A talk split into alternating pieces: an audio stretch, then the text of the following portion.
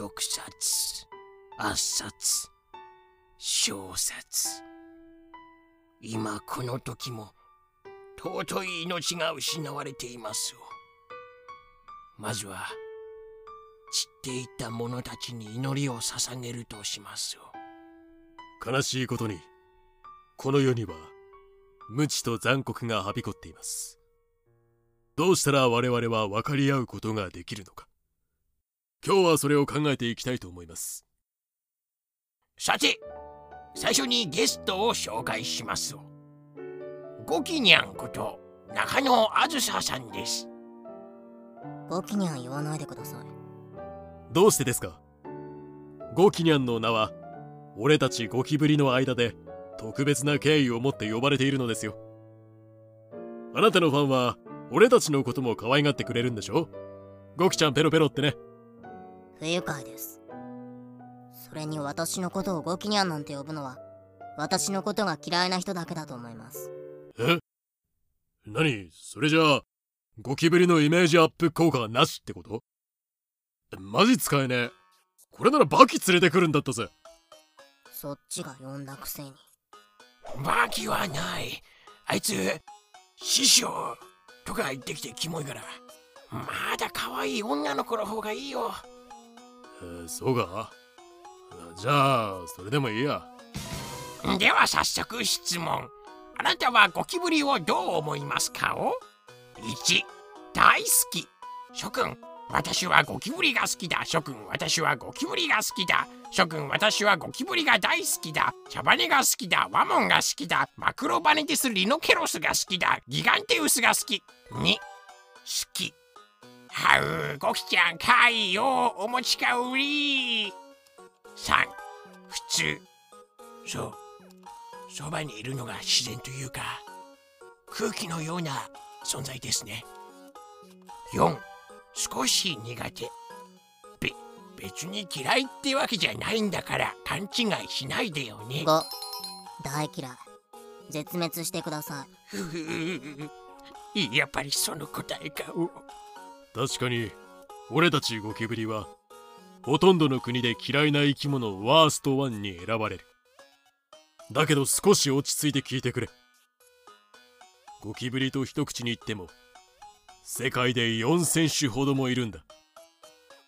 その数千種の中で人家に入り込むのはわずか50種ほど。残りの仲間は森などでひっそりと暮らしているんだよ。そうなんですか？そうだ。そして彼らは落ち葉や虫の死骸糞などを食べて生きている。森が死骸や糞で埋まらないのは俺たちゴキブリのおかげってことさ。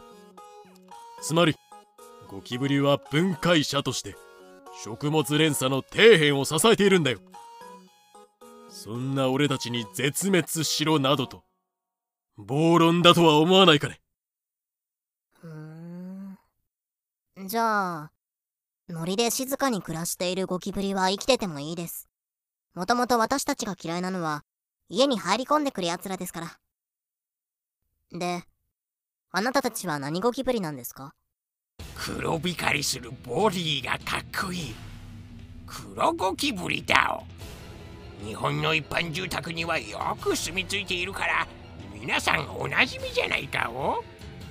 屋内線のスペシャリスト茶羽ゴキブリだ。特に食品を扱う店が好みでな。あんた外食は好きかい？間違いなく俺たちと間接キスしてる JK あなたたちこそが嫌われる元凶じゃないですか。他のゴキブリたちに迷惑をかけて恥ずかしくないんですか？他のやつのことなんて知ったことかお。いまだにしこしこ森で餌探ししてる田舎者なんて情弱落ちとしか言いようがないよ。ひどいです。本当にそうか。ひどいのは本当に俺たちなのか何が言いたいんですか？つまりさ確かに俺たちは嫌われ者だよ。ある女子大でアンケート取ったら80%以上っていう圧倒的な票を獲得して一番嫌いな虫に輝いたさ。でもゴキブリってそんなに人間さんに危害を加えているかをどっちかっていうと蚊とかハチとかの方が悪くない？蚊なんて血を吸った上にかゆみまで残していくんだお。やつら日本農園なんかの伝染病も蔓延させるんだお。とんだ悪党だお。そんなこと言ってもゴキブリは気持ち悪いし。またそれかお。女子大のビーチどもも見た目で判断しやがったお。長いひげがキモいとかじゃけんな。触覚は生き残るために必要不可欠なんだよそうだとも。人を見た目で判断するのは良くないぞそれにさっきも言った通り俺たちはあんたらが出したゴミを掃除してるんだぜ。髪の毛とかフケとかな。つまりゴキブリは人間の役に立つ液中だったんだよ。そんなバカな。だってゴキブリは不潔でしょ？やっぱり害虫です。やりやりとんだ誤解だおゴキブリはとっても綺麗好きだお。なんせ暇さえあれば身だしなみを整えてるくらいだからお。その通りだ。元から俺たちの体が汚いわけじゃない。つまり汚れているのはあんたたち人間の家の方だったんだよ。はい論破つうことでゴキブリは液中だから今後は愛情を持って接するように。なんか納得いかない。ゴキブリは液中ということになったみたいだけど彼らの言い分は一方的すぎるね。この僕八神ライトが少し補足説明をしておこう。ゴキブリが綺麗好きというのは事実だ。だが問題は彼らの食性にある。食べる餌ごとに昆虫を分けると。食食者。肉食者腐食者雑食者の4つに大別される。食食者肉食者はそれぞれ植物動物を。腐食者は他の生き物の死骸や糞を食べる。雑食者は食食肉食腐食のうち2つ以上を兼ねているものを言う。食食肉食腐食の全てを備えているゴキブリは雑食者の代表と言えるね。さて腐食者でもあるゴキブリは便所や下水道から各種の病原菌を家に運んでしまう危険性がある。サルモネラ菌赤痢菌大腸菌コレラ菌など。ゴキブリから検出された細菌類は病原性のものだけで40種にも上る。さらにウイルスやカビ原生動物寄生虫の宿主にもなりまさに非衛生のオンパレードといったところだ。とはいえ実際にゴキブリが人間に病気を媒介することはめったにないんだけどね。危険度は手を洗わずに食事をとるのと似たようなものだろう。より頻繁に起きる問題としてはゴキブリの死骸糞脱皮殻体液はアレルギー症を引き起こす原因になるということかな。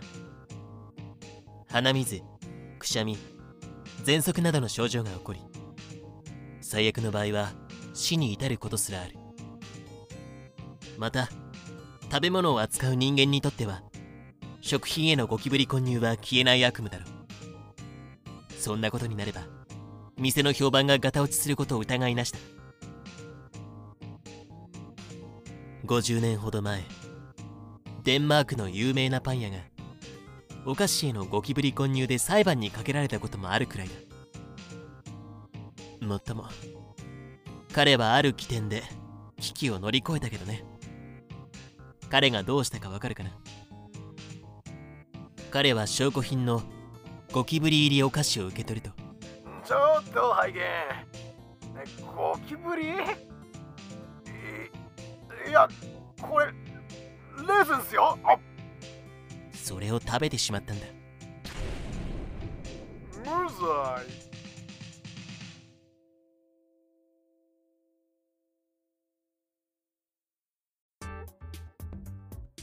よほど商売への影響が怖かったんだろうね。と。このように屋内で生活するゴキブリは百害あって一理もない孫うことなき害虫だ。ギャラナヨは室内のゴミを掃除するなんて言っていたが代わりにゴキブリの死骸や糞が増えるんだからプラスにはなっていない。野外で暮らすゴキブリも直接的に人間の役に立っているわけではないので液中とは言えないだろうな。まあ分類学的には害虫や液中なんて定義はないんだけどね。人間の勝手な都合で決まっているだけだから。人間の役に立てば害虫が液中と言われることもあるしもちろんその逆もある。ゴキブリにもいろいろな種類があると知ってもらうために一つ野外で暮らす珍しいゴキブリを紹介しておこうか。アッタフィラフンギコラのダディです。皆さんよろしく。さっき黒と茶羽の小僧どもが野外で暮らすゴキブリは情弱などと言っていましたがはてさて本当の情弱はどっちでしょうね？フンギコラはハキリアリと一緒に暮らす体長2.4ミリほどの小さなゴキブリなんだ。ハキリアリはその名の通り。葉を切り巣に持ち運びその葉を肥料にしてキノコ栽培をするという珍しいアリだ。僕たちはそのハキリアリの巣に住み着いてアリさんたちが作ったキノコを食べて生きてるわけですわ。外出なんかしないし働きもしません。ニート最高。アリさんが巣分けで新しい巣を作りに行く時は僕たちもアリさんに乗っかって一緒に行くんですよ。えなんで自分で歩かないって？だって疲れるじゃないですか。メスはアリに乗って次の巣に行きますがオスはアリの行進ルートを探して巣まで歩いていきます。だけど僕たちも一方的に利益を得ているわけじゃないんですよ。巣に住まわせてもらう代わりアリさんの糞の始末をしてるんですわ。外敵からはアリさんが守ってくれるし餌には困らないし言うことなし。人家に入り込んだ奴らが本当に賢いんですかね。どう思います？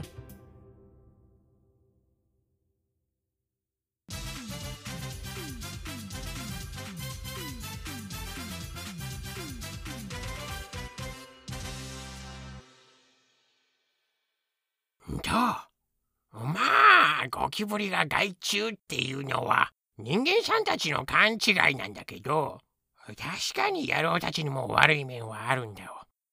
ほら野郎たちは控えめで奥ゆかしいから誤解されちゃうんだよ。でも俺たちは人間のことが大好きなんだぜ。例えば夜あんたらが寝てる時はっていって口にチュッチュしてるし中にはチュッチュしてるうちに人間さんの口の中に落っこちるやつもいるらしいよ。ドジっこ萌えってやつ？でも野郎たちゴキブリのことをよく知ってもらえばきっと好きになってくれるはずだよそうだな。ゴキブリが嫌われたり恐れられたりしてるのは俺たちの情報が正確に伝わってないからに違いないだろ常識的に考えてさて俺たちの特色として第一に挙げるとしたら寿命の長さかな。寿命が長い？ゴキブリが？いやー個体ではなく種族としての寿命が長いって意味だ。少なくとも3億年前にはゴキブリが存在していたんだぞ。それも現在とほとんど変わらない姿でな。つまり俺たちは生きている化石ってわけさ。シーラカンスとかだけじゃなく俺たちも崇め立てますれよ人間ども。なるほど。変化もなく成長もなくしぶとく生きながらえているわけですか。違うよ。変化しなかったわけじゃなくて変化する必要がなかったんだよ。なぜなら最初から完璧だったからすなわちゴキブリは神に最も愛された生物なんだ神に愛されているかどうかはともかくとしてゴキブリの生存能力が高いのは疑いない。何せ同時期石炭機に発生した昆虫のほとんどは絶滅してしまっているくらいだからね。現在では森草原はもちろん海岸や砂漠にまで生息している。ちなみに僕らオオゴキブリは個体としての寿命も長いんだ。成虫になってから6年も生きるんだよ。人間から見ると6年ぽっちに思えるかもしれないけど昆虫の中ではかなり長生きな方なんだ。ついでに言うとオオクワガタ。4年から6年。やゲンゴロウ3年から4年。なんかも長生きな部類だね。昆虫で一番長寿なのはシロアリの女王かな。日本にいるイエシロアリは10年から15年。海外には100年生きるのもいるらしいよ。名前はシロアリだけどアリとは関係ないんだよ。僕たちゴキブリにごく近い種なんだ。ゴキブリの中で社会性を獲得したものがシロアリに進化したんだろうね。次は俺たちの素晴らしい身体能力について見てみよう。体を厚さ 0.1mm の軽く丈夫な基沈質の鎧で覆っていてさらに体から出る分泌液でコーティングしてあるんだ。この外骨格プラス分泌液石油に近い成分は強力な防御システムなんだ水を弾き体内の水分の蒸発を防ぎ病原菌の侵入も防ぐ。酸なんかの化学物質にも強いんだワモンゴキブリなんかはさらに菌を殺す消毒液まで出すんだおただ硬いだけじゃないんだぜ。俺たちの体はしなやかで弾力に富んでいて1円玉の厚さ 1.5mm の隙間にだって入り込める。生まれたばかりの幼虫なら 0.5mm でも OK だ。かっけー！まるで忍者みたいじゃないか。おお子様にも大人気間違いなしだおそんな狭いところにも入れるんですか？ようやくゴキブリの偉大さが分かってきたみたいだな。休憩するのも狭い場所が好みだぜ。茶羽は 5mm くらい。黒は8から13ミリくらいの隙間が大好きだ。俺たちは巣は作らないけど休憩するときはそういう隙間にいるんだ。逆に広すぎる場所は嫌いだな。10センチも空いてたら気持ち悪くて落ち着かんだろ。常識的に考えて。なるほど。タンスや本棚を壁にぴったり置くのは良くないんですね。家に帰ったら家具をずらして隙間を作ろう。ゴキブリは足も速いんだお。ワモンさんなんかは1秒で1.5メートルも進むを相対速度で考えるとシーターの約3倍もの速さで。ゴキブリは昆虫の中でも最速の足を持っているんだ。さらにスタート能力も高いぞ。触覚などで受けた刺激は0.003秒で神経索の端まで到達し0.045秒で走り始めることが可能だ。格ゲーで言えば3フレの超スピード。小足見てからダッシュ逃げ余裕でした。言っとくけど反射的に動くってわけじゃないよ。1情報を感知して2脳に信号を送り3どう動くのが最善か判断して動き出す。これで3フレだお。ちなみに液体がどうのこうので速いとかはバキの妄想だ。速さの秘密は足に第2の心臓があってそれが脚力を強化していることかな。また昆虫の筋肉の数は人間より多く相対的にははるかに強い力を出せるというのもある。感覚器官も鋭敏だ。2本の触覚には150ほどの節があってその節一つごとに温度湿度匂いなどを感知するセンサーが1個以上ついているんだ。各足の関節には膝下器官って呼ばれるものがあって他のゴキブリの足音だって聞き取ることができるよ。それから尻尾にも小さい感覚網が数百本入っていて空気の流れを感知できるんだよ。各センサーが入手した情報は2つの脳に送られるそう。俺たちは人間と違って頭部と腹部にそれぞれ脳があるんだ。これによって例えば頭を切り落とされたとしても活動を続けることができる。まあ餌が食えないからそのうち餓死しちまうけどな。ちなみに切り落とされた頭も12時間くらいは生きてるんだお。うはれから足や触覚がちぎれてなくなったとしても脱皮した時に再生できるぞ。成虫になっちまったらさすがにもう直せないけどな。成虫になるまでに黒なら8から10回。茶羽なら5回から7回脱皮しないといけないんだお脱いだ殻はちゃんと食べてリサイクルするわ。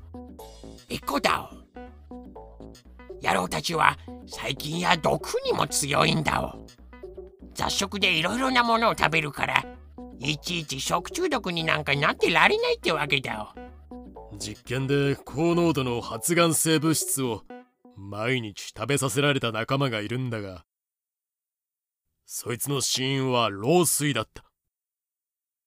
本を守ろうとしてヒ素入りの海苔を使った人間がいたが俺たちは気にせずヒ素ごと食った。人間の作る強力な殺虫剤を食らっても生き延びるやつもいる。あ聞いたことあります。殺虫剤で退治しようとしてもすぐに免疫がついて効かなくなってしまうんですよね。どんだけしぶといんですかあなたたちは。勘違いしてる人もいるみたいだけど。ゴキジェッ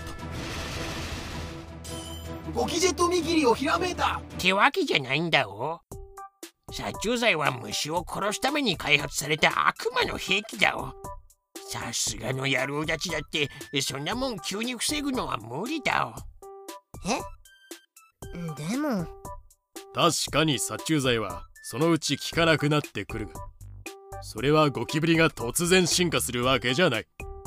つまり最初から抵抗力を持っている個体がいるってだけなのさ植物の中には動物に食べられないよう毒を生成するものがある。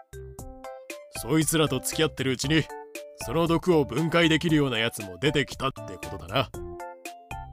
俺たちの3億年の歴史の積み重ねってやつだ。さっきのゴキジェットの主成分はピレスロイド系の薬剤だ。これは除虫菊白花虫よけ菊に含まれるピレトリンを真似して作ったものだ。ってことはそれに抵抗力があるやつだって当然いると思わないかお？たまに抵抗力があるやつが生き残るだけなら大したことないって思うかな。でもそうじゃないんだ。殺虫剤で耐性がないやつらは死んで抵抗力のあるやつだけが残る。やらない子。スキル常識的に考える。ヒレスロイド系への耐性20倍。やるおスキル。主人公特権。皮膚の透過性低下。毒物への耐性3倍。生き残った抵抗力のあるやつ同士が交配して子孫にその殺虫剤に強い遺伝子が伝わってくわけだ。中には両方の抵抗遺伝子を受け継ぐやつもいるだろう。やるみ。スキル。常識的に考える。かっこ20倍。主人公特権。3倍。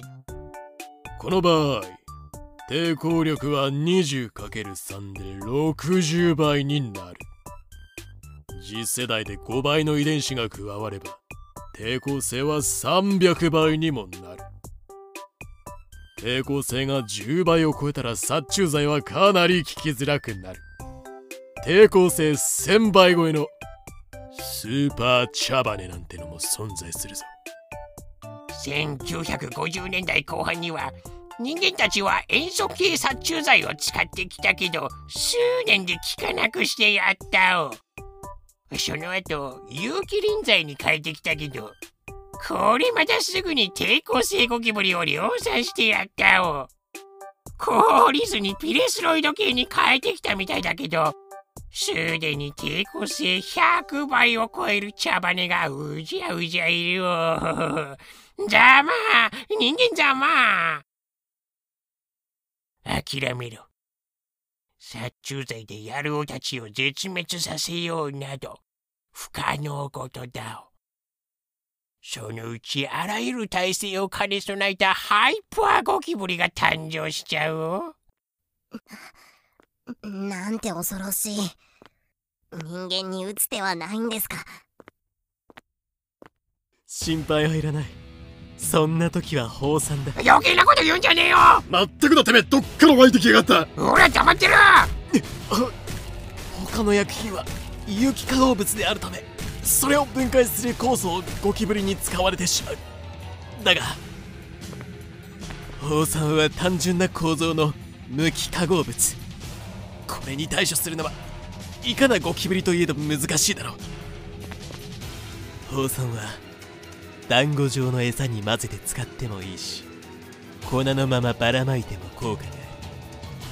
ただし意外に毒性が強いので幼児やペットがいる家庭では安全性に考慮した市販のものをおすすめする。さらに他の薬品では使っているうちにゴキブリがその薬剤を避けるようになってしまう。放散ならその忌避効果もない。それは素晴らしいですね。いいことを教えてくれてありがとうございます。いやいや。新世界の神である。この八神ライトにとっては造作もないことだよ。そもそもゴキブリは叩けば死ぬし熱湯をかけても死ぬ。洗剤を混ぜた水をかけたって死ぬ体勢の心配をする必要は一般家庭ではそれほどないんじゃないかな。ちょちょっと待ってくださいよ。今はゴキブリと人間が共存する方法を話してるんだよ。野郎たちを殺す前提で考えるのは良くないと思いますよ。大丈夫大丈夫。いくら放散を使ったって君たちを絶滅させることなんてできないさ。つまりいくら殺しても問題ないってことじゃないかなその理屈はおかしいだろう。常識的に考えて。俺たちはほんのちょっとの食事で満足する。環境に優しい生き物なんだぜ。もう少しこうなんというか手心というか。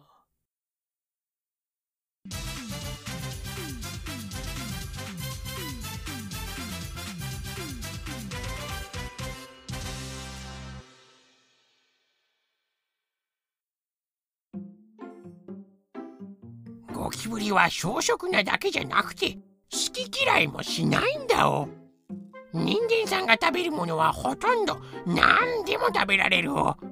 他には髪の毛石鹸紙比較糞便動物の死骸海苔フケ絵の具脱皮した抜け殻なんかも食べるお。でもいろんなものを食べられるからって何でもいいってわけじゃないんだお。ビタミンタンパク質炭水化物無機塩コレステロールがバランスよく含まれた餌じゃないとダメなんだお。栄養が偏ると成長が止まったり寿命が縮むんだお。意外に食事に関して慎重でもある。いきなり餌を丸飲みにしたりはせず少しだけ噛んで確かめる。それで異常を感じると吐き出してしまうんだ。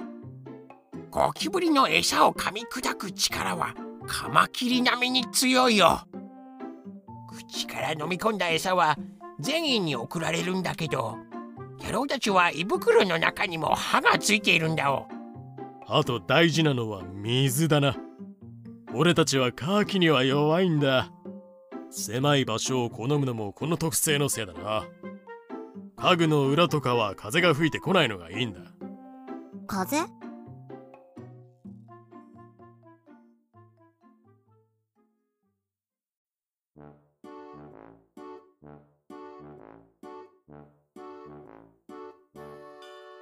風に当たると水分が蒸発するからね。体の小さい昆虫にとっては水分の確保は深刻な問題なのさ。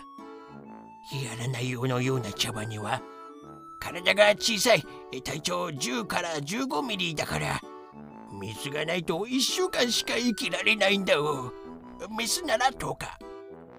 でかいワモンさんのメスでも40日で死んじゃうんだおでも水さえあれば20日間は耐えられるおワモンさんのメスはなんと水だけで3ヶ月生き延びるおゴキブリが上に強いのは腹部を満たしている脂肪体のおかげだ。ゴキブリを叩き潰したことはあるかな？潰した時にぐちゅりと飛び出る液体が脂肪体だ。脂肪体はただエネルギーを蓄えてるだけじゃないんだぜアミノ酸やビタミンを作り出す消化の働きもするし老廃物や尿酸も再利用する再生プラントでもあるんだ。さらに毒素の分解もこなす。あとは放射能にも強いよ。それから野郎たちも呼吸してるけど何時間か酸素が吸えなくても平気だお。弱点は弱点はないんですか？あえて言うなら温度が弱点かな。な聞いたことあります。ゴキブリは寒いのが苦手だって。だから北海道にはゴキブリがいないんですよね。何がおかしいんですか？なあ種類にもよるんだが案外ゴキブリは寒さに強いんだ。日本の一般家庭に出没する黒ゴキブリなんだけどこいつはかなりの耐寒性を備えている。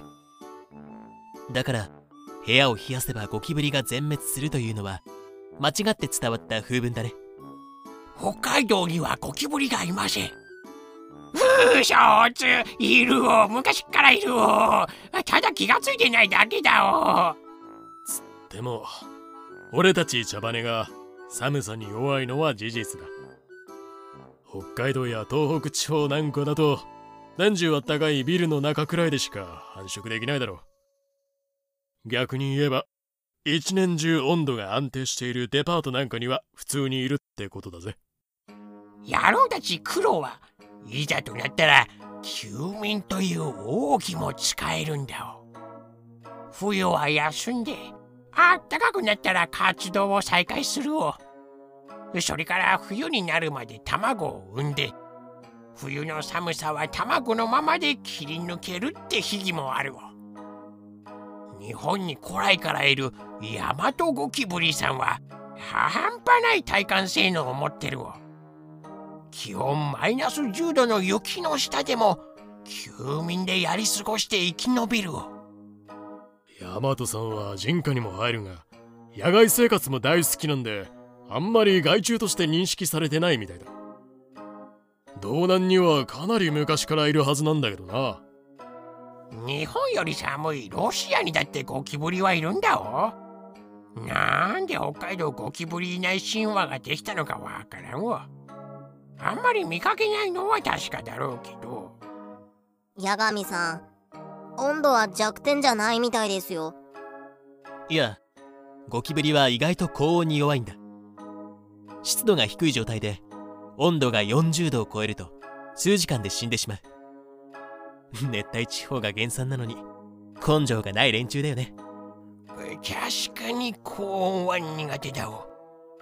温度以上に水分が蒸発していくのがきついんだお。湿気が多い状態なら暑くても結構耐えるんだお。乾燥だけはどうにもならんからな。ほら俺たちって繊細な生き物だからさ。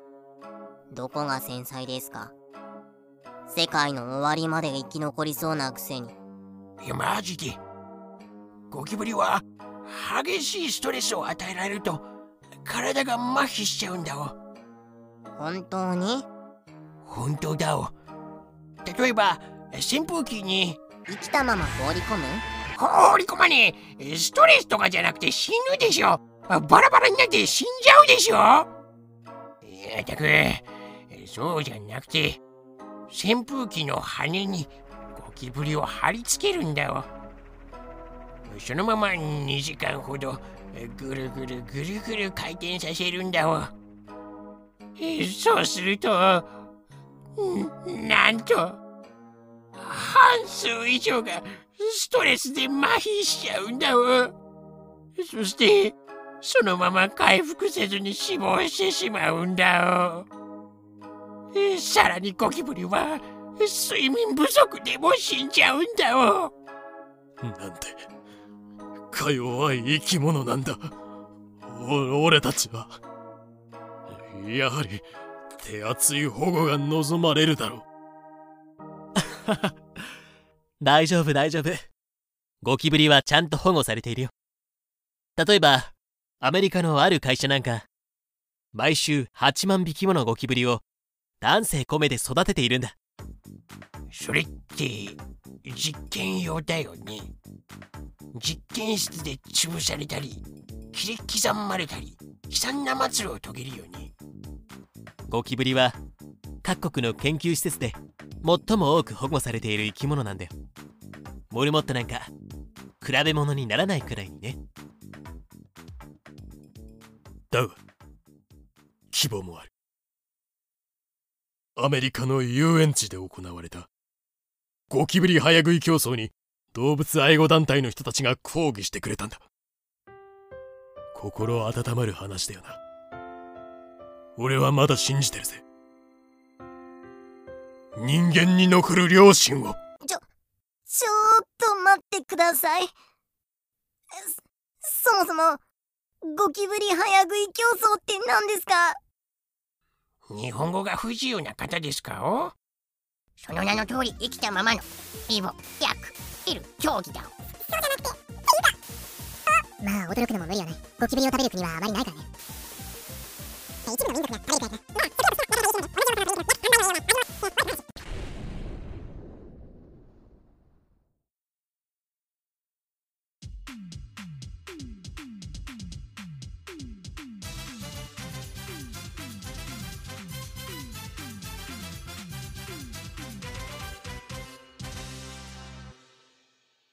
それからこれは大事なポイントなんだけどゴキブリは友情に熱い生き物なんだその証拠に仲間に囲まれて暮らしていると成長スピードがアップするんだゴキブリは異常な繁殖力だという人も多いがそれは誤解だぞ。仲間同士が集まる性質があるからいっぱいいるように感じるだけさ。八神さん、どうなんですか？繁殖力は高くないんですか？なんて失礼な。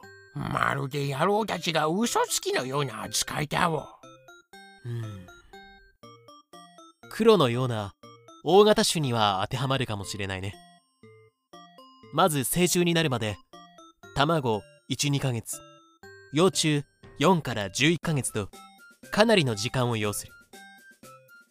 また1回でも産む卵の数も20から30とそう多くはない。同じ昆虫でも土半苗なんかは1回の産卵で5000個も産むからね。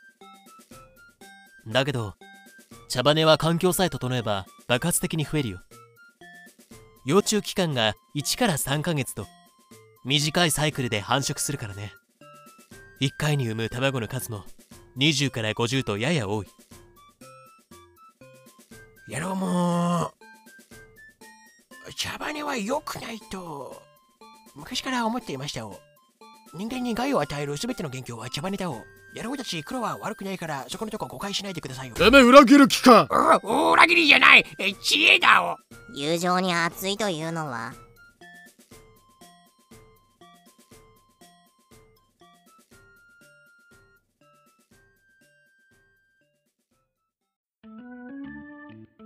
ゴキブリは仲間を集める集合フェロモンを作り出すことができるんだ。集合フェロモンは直腸で分泌されてそれが糞に混じって出てくるんだよ。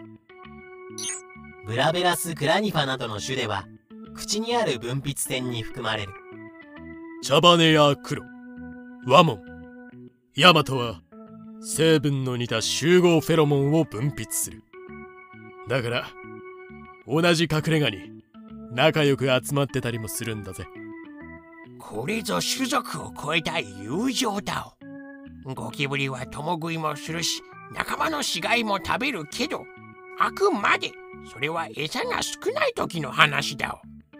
また一つ嫌な情報が。違う種類のゴキブリまで呼び寄せるなんて。糞に含まれる集合フェロモンの効果は1年以上も続くんだ。だからゴキブリを退治したと思っても糞をきれいに掃除してしまわない限り次々と新しいゴキブリを呼び寄せてしまうことになるね。だが逆に考えればトラップに使えるということでもある。捕まえたゴキブリの直腸を集めてすりつぶせそれさえあれば餌など不要だ。いくらでもゴキブリが寄ってくる。集まった奴らの腹股もぶちまけろ。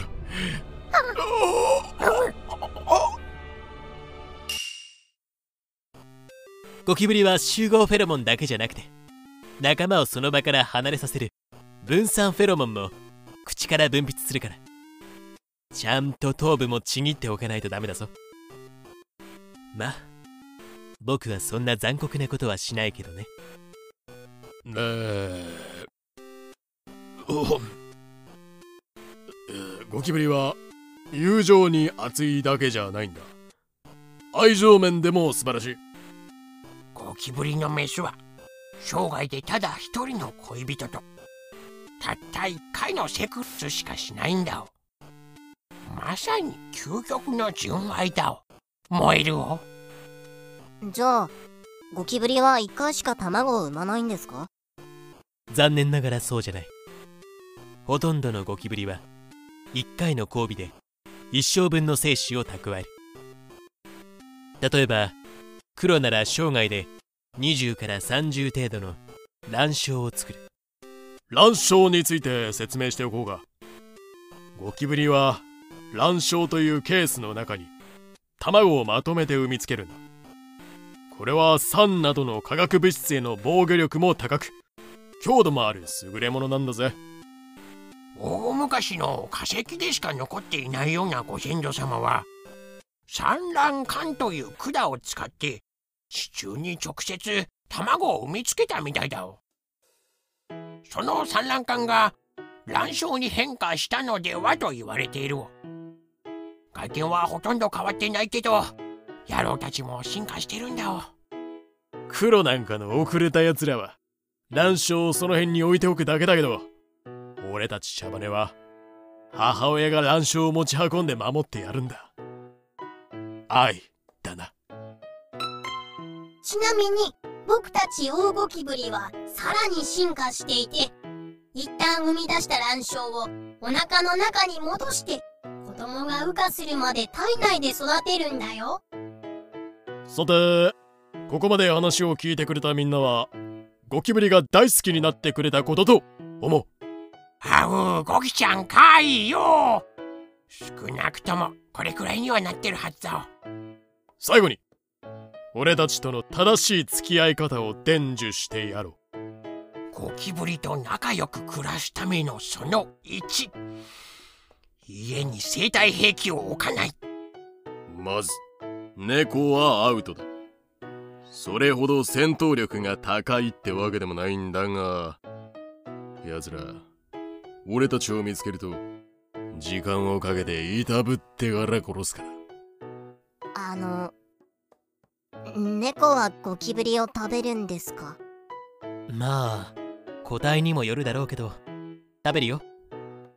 ゴキブリは栄養価が高いって言ったろ。となれば餌にする生き物もいっぱいいるさ。飼い主としては食べてほしくないけどね。たまにドヤ顔でゴキブリを持ってくる子もいるな。寝室にゴキブリを持ってこられても対処に困るんだが。足高雲も当然禁止だ。奴ら完全に気配を消して待ち伏せしやがる。俺らを殲滅するまで家から出ていかねえしマジ最悪だ。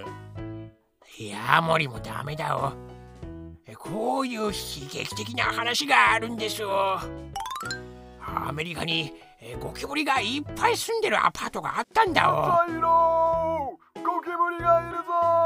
ここに住んでいる人間がヤモリを買ってきちゃったんだよいざだらけ毎日がカーニバルっていうメロン数ヶ月でゴキブリは皆殺しにされてしまったよとても悲しい事件ですよ奴らは夜行性だから野郎たちが餌を取りに行くと襲ってくるんだわまったく何がヤモリだわ野郎たちみたいな可愛い生き物を食い殺して家を守ってるつもりかをイギリスではハリネズミを飼うらしいね。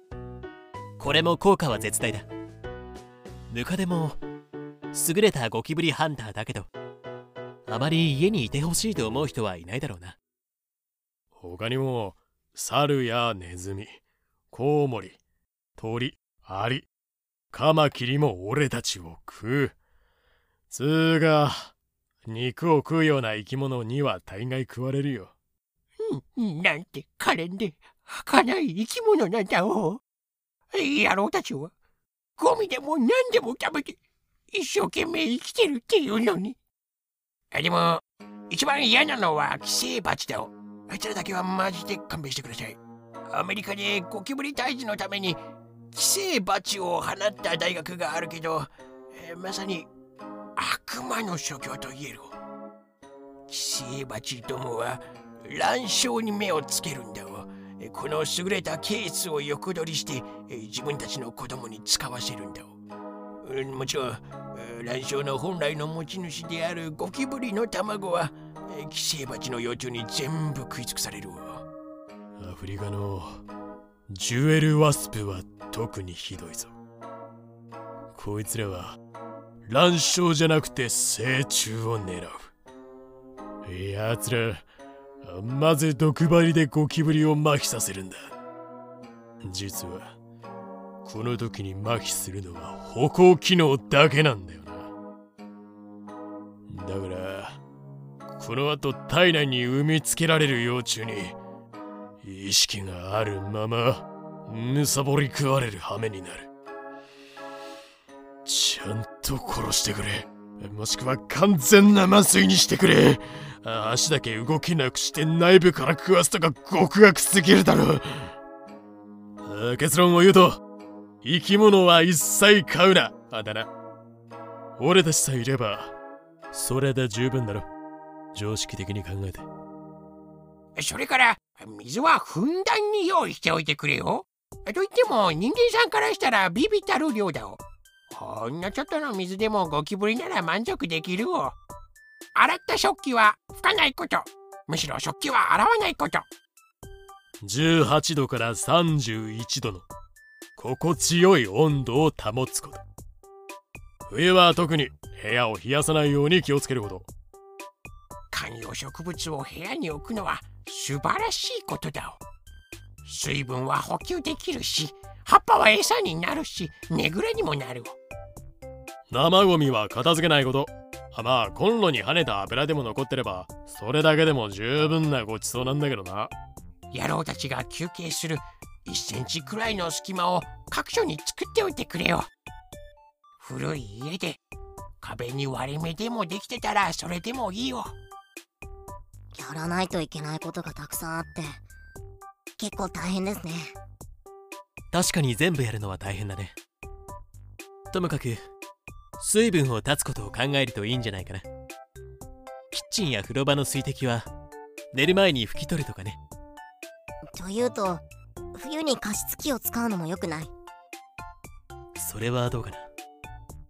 確かに湿気を増やした方がゴキブリにとって好ましい環境になるだけど空気が乾燥しているとインフルエンザなどにかかりやすくなるのも事実だ人間にいい環境はゴキブリにもいいどっちを優先するかは各人が考えるしかないね野郎たちの話、ちゃんと聞いてましたか？聞いてましたよ。うちに帰ったら、今の話を参考にして、いろいろと試してみます。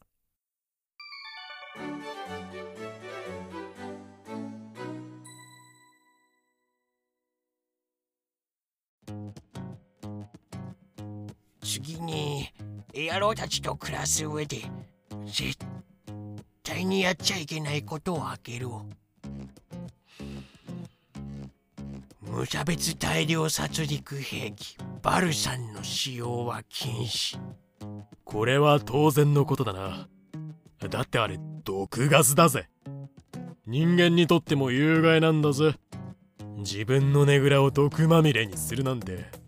正気の沙汰じゃないだろう。かつて現在では犯罪とされている行為が国家単位で公然と行われていた。奴隷売買がそうであり麻薬売買がそうである。現在麻薬売買や奴隷売買は野蛮な行為として断罪されている。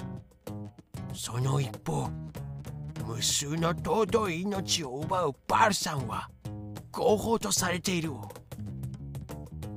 現代を野蛮なバルさんの時代として振り返る時がいつか来るのではないだろうか。そんなに効果があるんですか？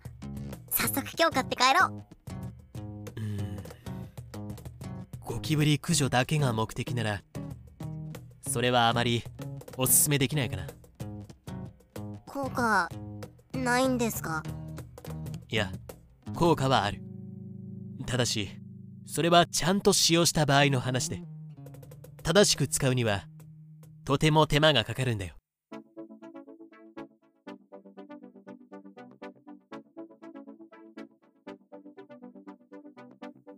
飲食物食器歯ブラシなど口に入るもの。火災報知器ガス警報器。鍋。銅。真鍮製のもの。美術品。仏具。PC ゲームなどの精密機器。熱帯魚。小鳥などのペット。さらに観葉植物。衣類。布団。これら全てを運び出すか覆いをする必要がある。無論。これら全てを運び出す前にゴキブリの幼虫や卵がないか一つずつチェックしなければならない。さらに部屋に隙間ができないように完全に目張りをする。タンスや戸棚の扉などは全て開ける。できれば家具なども少しずらして隙間を大きくする。奥まった場所には有効成分が十分に届かないことがあるからね。火事と間違われないように近所の人に話をしておく必要もあるかな。手間がかかりますね。まだだ。これを最低2回はやらないといけない。卵状態のゴキブリは生き延びてしまうからね。卵が羽化する期間を考えると1ヶ月後ぐらいが妥当か。その1ヶ月後にもう1回使えば完璧だ。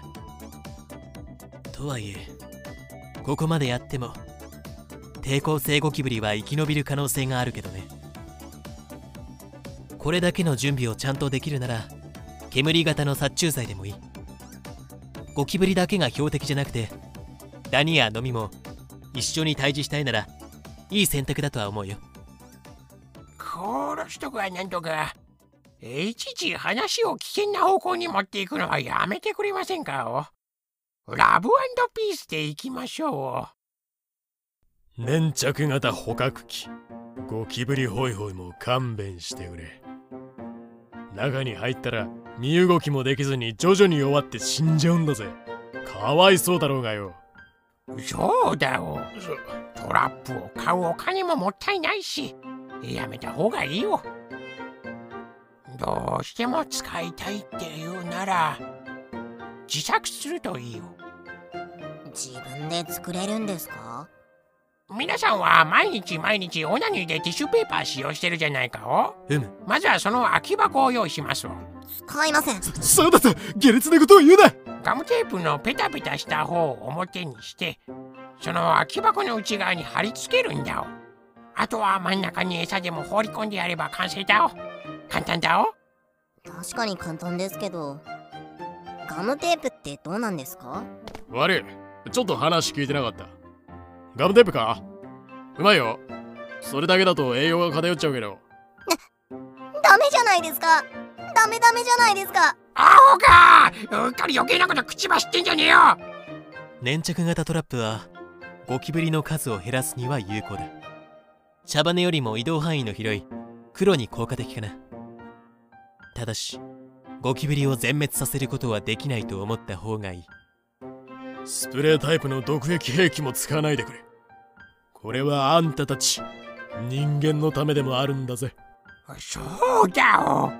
生命力の強い野郎たちを殺すような毒だお。人間さんにとっても危険極まりないものだお。自分の寿命を縮めてまでゴキブリを退治する必要があるのかをもう一度冷静になって考え直してほしいよ確かにスプレーを使うと自分も多少は吸い込んじゃうだろうしあんまり使わない方がいいのかな。ところがそうでもない。選択毒性というものがあるからだ。毒の効き方は種によって違う。市販されている薬剤は虫には効果が絶大だが人間にはあまり効かないようになっている。みんなが思ってるよりはるかに安全性が高いんだよ。こいつマジで邪魔だおゴキブリと人間では体の構造が大きく違うため毒性の差が出やすい。市販の薬剤なら最低でも50倍程度の差はあるんじゃないかな。さらに毒は体重によって効果が決まる。軽いものほど少ない毒で死ぬ。ということだ。ゴキブリの体重は軽く黒でも 0.5g しかない。体重 50kg の人間と比較すると約10万分の1 10万 ×50 は500万。つまり人間を殺すにはゴキブリの500万倍の薬剤が必要になる。ということだ。どんどん使っていいってことですね。いや安全性が高いとはいえ毒には違いないし使わずに済めばその方がいいだろうね。市販の殺虫剤は1本で数万匹のゴキブリを殺せるほどの威力がある。だからすでに痙攣しているゴキブリに何度も薬をかけたりするのはやめた方がいいよ。設置型毒餌罠。コンバットの禁止。これは法律で取り締まる必要があるんじゃないだろう。そうだおあれは非人道的な罠だお野郎の話を聞けばどれだけ悪劣な兵器かみんなにも分かってもらえると思う。まず匂いに惹かれた標的が餌を食べるじゃないか。ごちそう発見したお卑劣なことにこの時点では毒はまだ効かないんだおうまいよ。今日はついてるよ。巣に帰ってうんこするじゃないかお今日も快便だお当然仲間がそのうんこを食べるじゃないかおこれは美味しそうなうんちですね。これはまさか。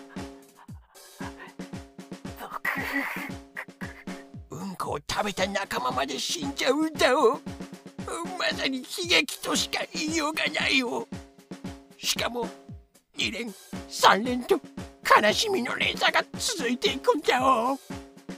糞を食べる時点でもうおいおい食粉は多くの生物がやってる自然な行為なんだぜ。ウサギ犬コアラゾウゴリラキリン。哺乳類はみんなうんこを食うんだ。むしろうんこを食わない人間がおかしい。うんこを食わないなんてのはあくまであんたら人間世界でのルールそのままじゃ俺を縛れねだいたいこんなところかお？99%の人はゴキブリが大好きになっただろうけど中にはどうしても好きになれないって人もいると思う。そういう人は整理整頓とこまめな清掃を心がけて野郎たちが繁殖しない環境を作ってくださいよ。餌と居心地のいい寝床を用意して数を増やした挙句に邪魔者扱いしてゴキブリを殺すのは理不尽だおゴキブリを絶滅させるのは不可能だろうしうまく付き合っていくしかないだろうね。俺はむしろあんたらの方が心配だぜ。恐竜みたいに滅亡したりしないでくれよ。俺たちは人類の応援してんだからさ私たちはゴキブリを見つけたらすぐに殺してしまうのに。それなのに人間の応援をしてくれるんですか？憎しみに憎しみをぶつけ返しても仕方ないだろ俺たちは愛で答えるよ。愛こそが人を最も強くするんじゃないかな。茶場には人間さんが滅びたらピンチだからね。多分一緒に滅びるからこちら屋内でしか生きられないしちょっと寒くなっただけで死ぬし。この居心地のいい生活環境さえ残してくれるなら人間なんか一人残らず死んだって構わないんだけどな。まあ人間は俺たちが暮らしやすい空間を作る達人だし俺たちのためにちゃんと生き延びろよ。とこんなところで終了だ。それではさよならです台所でまた会いましょう